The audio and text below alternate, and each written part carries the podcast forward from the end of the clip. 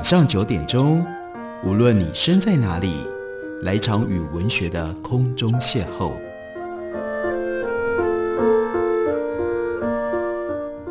杨照谈书，邀您一同遨游文学世界，认识古今中外的经典之作。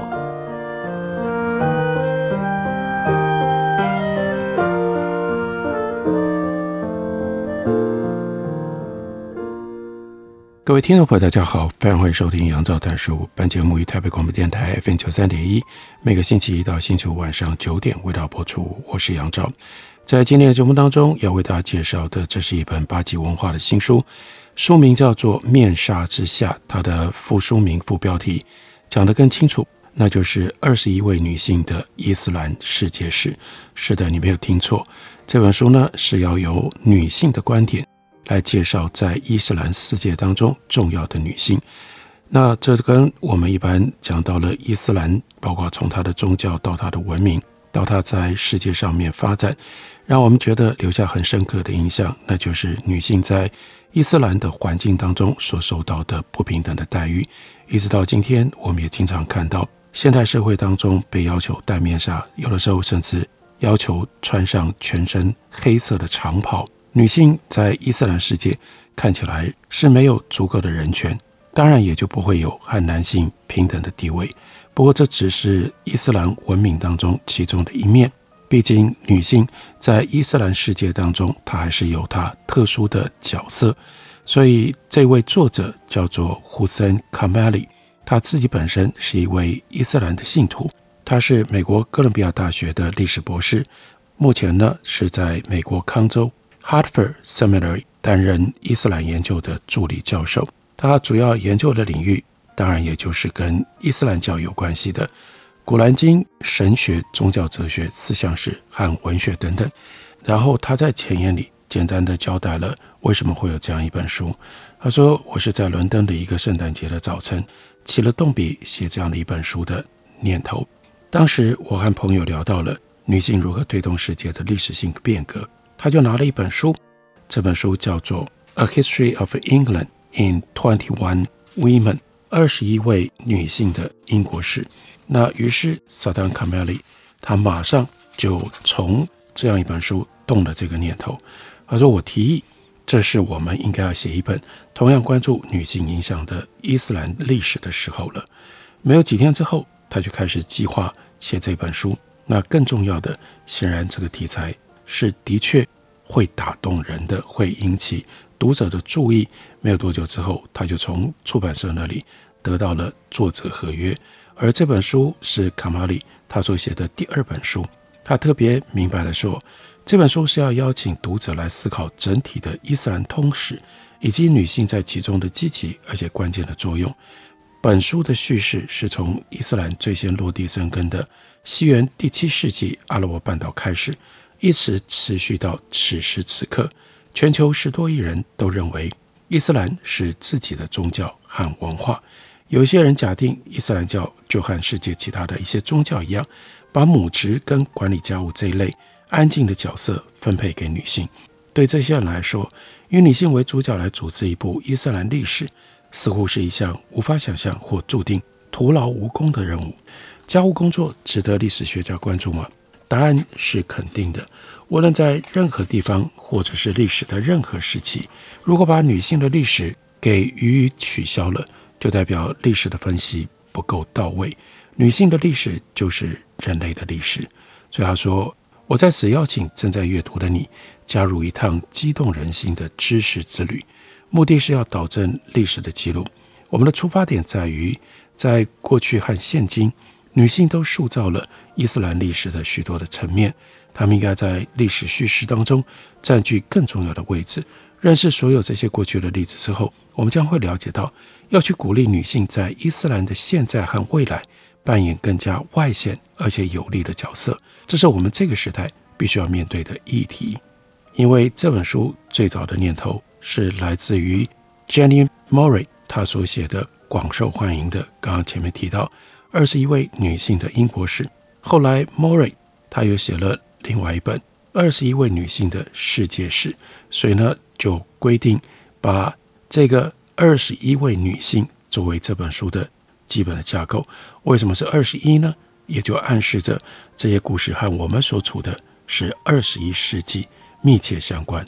设定一个数字来写历史，以特定数量的人物、时期或物件为中心来组织历史叙事，这样做兼具娱乐性和丰富性。这是比较流行的一种做法。这类文章，它的结构像编号的清单一样，例如说全球气候变迁的七个征兆了，必买的九只红利股票了，或者三十天内减掉二十磅的十种方法等等。不过，就像数字油画一样，设定一个数字来写历史，有优势，也有它的限制。所以，卡马里要解释，我把二十一篇生平故事当做一个一个指标。他希望让故事涵盖的幅员可以尽量的广阔一点，从阿拉伯半岛和印度到西班牙、北非以及奈及利亚，从埃及和叙利亚到土耳其、印尼和俄罗斯，从伊朗和伊拉克到英国、美国以及其他国家。而且他说，我所选择书写的女性，包括宗教典范和政治权威，他们的身份太过于多元。无法代表单一的典范或者是理想型，而且他们很少在一般的伊斯兰通史当中一起出现。对我们一般读者来说，关于伊斯兰世界当中的女性，显然我们比较有机会曾经听过、曾经有印象，也会有所关切的，一定是时代跟我们比较近，大概是二十世纪或者甚至进入到二十一世纪，在各自不一样的领域当中活跃的。女性人物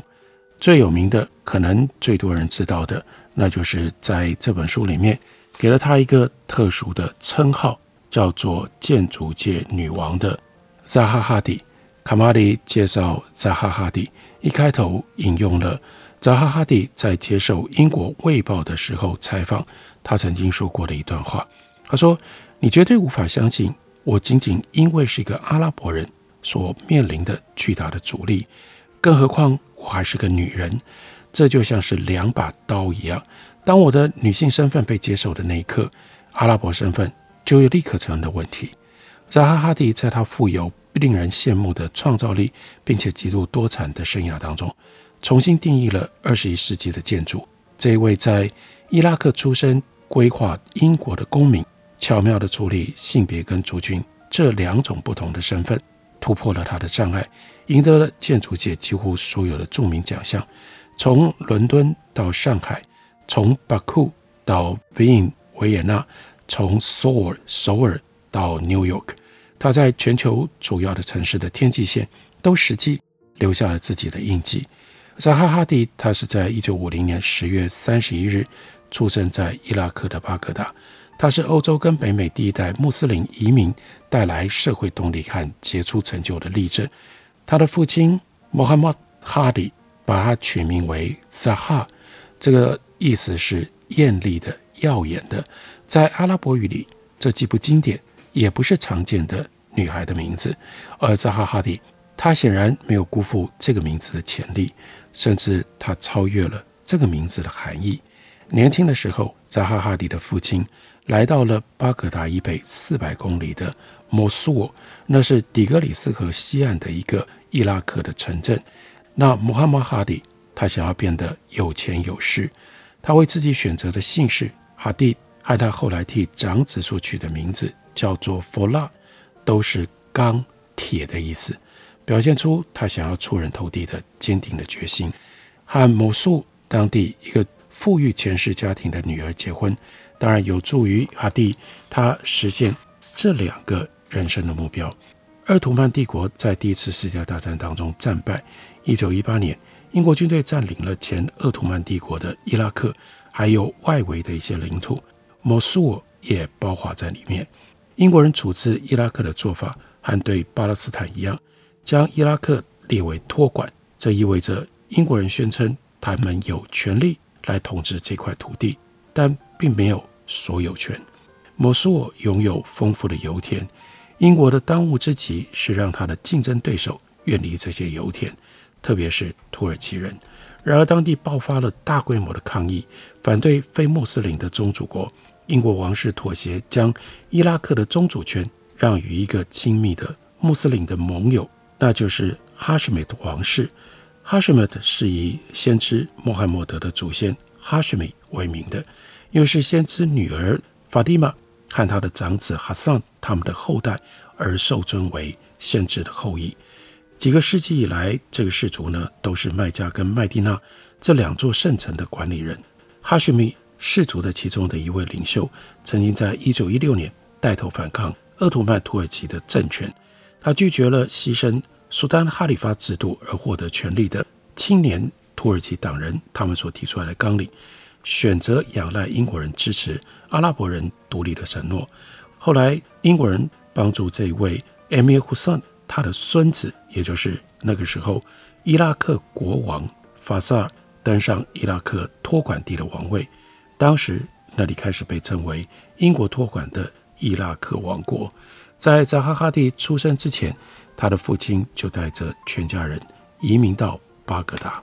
凭借着妻子的家族人脉以及他自己的进取的决心，哈蒂跟当地的内部权力圈子走得越来越近。所以在二十五岁的时候，他协助创立了伊拉克的国家民主党，将一群意识形态左倾的自由派年轻人聚集在一起。这是扎哈哈蒂非常重要的他的家族家世背景。我们休息一会儿，等会儿回来继续聊。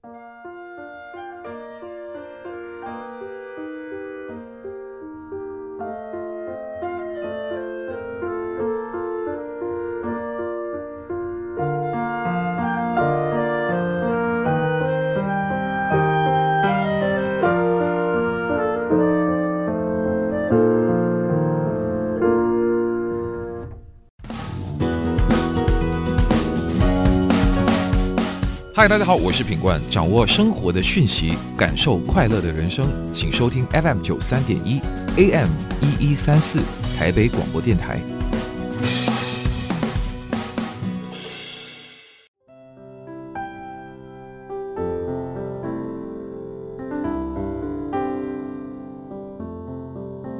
听见台北的声音。拥有颗热情的心，有爱与梦想的电台，台北广播 FM 九三点一。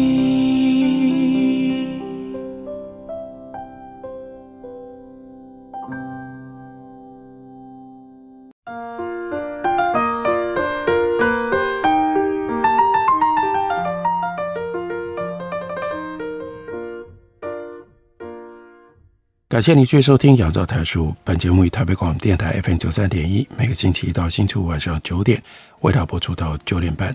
今天为大家介绍的这本书非常的有意思，它的副标题叫做《二十一位女性的伊斯兰世界史》，这就是这本由 Hussein Kanbali 所写的书，它真正最重要的用意。他选择了二十一位。在伊斯兰的历史上面，曾经有过特殊意义、特殊角色、特殊地位，或者是特殊贡献的女性。但是，她不只是要提供给我们这二十一位女性的传记资料，另外，她要透过这二十一位女性她们生存的时代跟环境，来帮我们，让我们更清楚了解伊斯兰在世界史上他们的发展的轨迹。像是大家可能比较熟悉的。她称之为建筑界的女王扎哈哈蒂。那在介绍扎哈哈蒂的时候，她就同时为我们解说伊拉克在伊斯兰世界当中她的曲折历史。讲到扎哈哈蒂，她的父亲穆罕默德蒂，他在二十五岁的时候协助创立了伊拉克的国家民主党，把一群意识形态左倾的自由派年轻人给聚集起来。当法萨尔国王。在一九三二年宣布英国托管结束，并且主张独立主权，在将伊拉克建设成为现代民主国家的过程当中，国家民主党这一群人的影响力达到了高峰。所以，哈蒂这位政治领袖在财政部不断的晋升，曾经代表某苏尔地区担任伊拉克议会的民选议员，并且担任过其他高级官员。第二次世界大战期间，英国军队重新占领了伊拉克，取用该国的设施毫无节制，但实际上仍然让法萨尔国王掌控伊拉克政府的运作。因此，巴格达在那个时候仍然是一个繁荣的城市，居民大概五十万人，阶级区分严明。哈蒂家族属于上层阶级。扎哈·哈蒂他所处的世界距离多数的伊拉克人十分的遥远，他的身边都是伊拉克国家民主党的领导成员。扎哈·哈蒂他后来回忆成长的背景，变革、解放、自由和社会改革的思想对他非常的重要。他在六岁的时候就发现自己对于建筑的热爱在他的内心鼓动着。他后来回想。他看到他姑姑计划在摩苏尔建造的房子那种图样还有模型的时候，就触发了他内心当中的某些东西。危机发生的时候，扎哈·哈蒂还不到八岁。伊拉克哈什米王国在一九五八年解体，这个统治王朝因为贫富差距而垮台。在卡西姆准将的领导底下，民族主义军官在后来所谓七月十四日革命当中夺权。暴民冲进了皇宫，屠杀王室的成员，并且在巴格达的街道上游行展示被肢解的尸体。军政府废除了君主制，宣布伊拉克成为共和国。许多过去和君主政治有所牵连的家庭都离开了这个国家，有的呢搬迁到附近的约旦，那里的哈什米王朝国王是他们遇刺国王的一个表亲兼亲密的伙伴。尽管扎哈·哈蒂的父亲和君主政治关系密切，但他的政党加入了反对派的联盟，成员当中包括了支持当时的埃及领导人纳赛尔，他的泛阿拉伯主义理念的复兴党。那哈蒂爸爸是卡西姆，他的新军事内阁当中唯一的非军事成员。一如许多富有的地主和专业阶层，哈蒂家族在革命之后依然显赫。然而，扎哈·哈蒂，他的父亲不久就辞去了内阁的职务。五年之后，伊拉克发生了另外一场政变。冷战如火如荼的时候，西方跟共产国家集团的关系非常的紧张。这第二场革命让国家左倾，也让伊拉克进入了苏联的势力范围。新政府对于哈蒂家族就不再友好，他们的财产被收归国有。这是一种委婉的说法，实际上就是被没收、被充公了。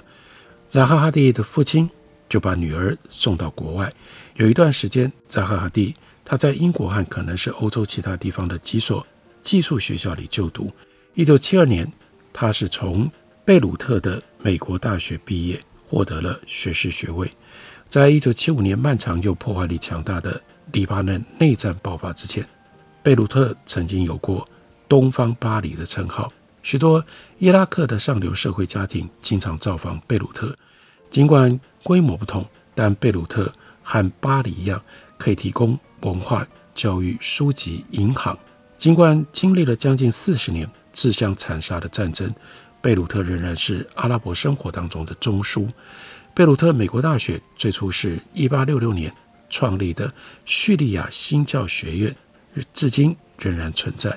早在1871年，一位美国传教士担任这个学校的校长，他就宣称这所学院是为所有条件处境和阶层的人所诞生的，无论是何种肤色、国籍、种族或宗教，不管是白人、黑人、黄种人、基督教徒、犹太教徒、穆斯林，或者是多神教徒，都可以入学，并且享受这个机构的所有好处。学成的时间三年、四年。或八年，一九二零年，这个学院更名为美国大学，并且在前后一百五十几年的时间当中，培养出数以万计的医生、工程师、护士、教师以及和商业相关领域的毕业生。扎哈·哈蒂从这所最具声望的阿拉伯大学获得学位了之后，回到了伦敦，获得了著名的建筑协会学校的入学资格。在那里，他在当时一时之选的建筑师手下学习，并且在一九七七年得到了学生的最高奖项。